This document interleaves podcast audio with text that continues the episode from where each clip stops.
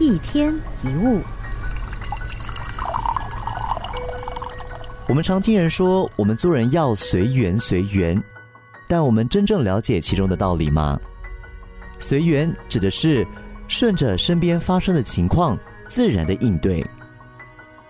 举例来说，如果你生长在一个富裕的家庭，那么你很幸运；但从另一个角度来看，其实也是一种不幸，因为你的心灵成长可能是有限的。反过来，如果你生长在一个穷困的家庭，在物质生活上也许你很不幸，但是在心灵上也许可能很幸运，因为在这样的环境成长，你才会知道什么是知足常乐，才能够体会什么是苦尽甘来。如果懂得随缘，你就能够安然自在；如果不懂得随缘，可能就会变成你生长在穷困里，却羡慕别人有钱的生活。到头来，你什么都没有获得。日本有一个小女孩，非常的自卑，因为她的声音天生非常的沙哑，很难听，甚至怪到没有人愿意跟她做朋友。后来，她当了舞台剧的演员，稍微找回了一点自信。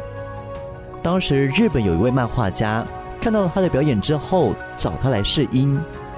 这个女孩觉得很讶异，居然有人会看上她引以为耻的声音。这个女孩是谁呢？她就是日本动漫《哆啦 A 梦》日语版的配音员。生物学家达尔文说过一句话：“生存下来的并不是最强的物种，也不是最聪明的物种，是适应力最强的物种。”每一个人都有不能改变的一些事实，比方说，你有一个不争气的老爸，他有一个不讨喜的外貌。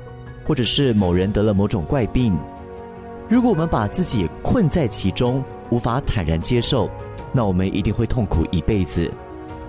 只有随缘成长，才能够发展出更好的自己。一天一物。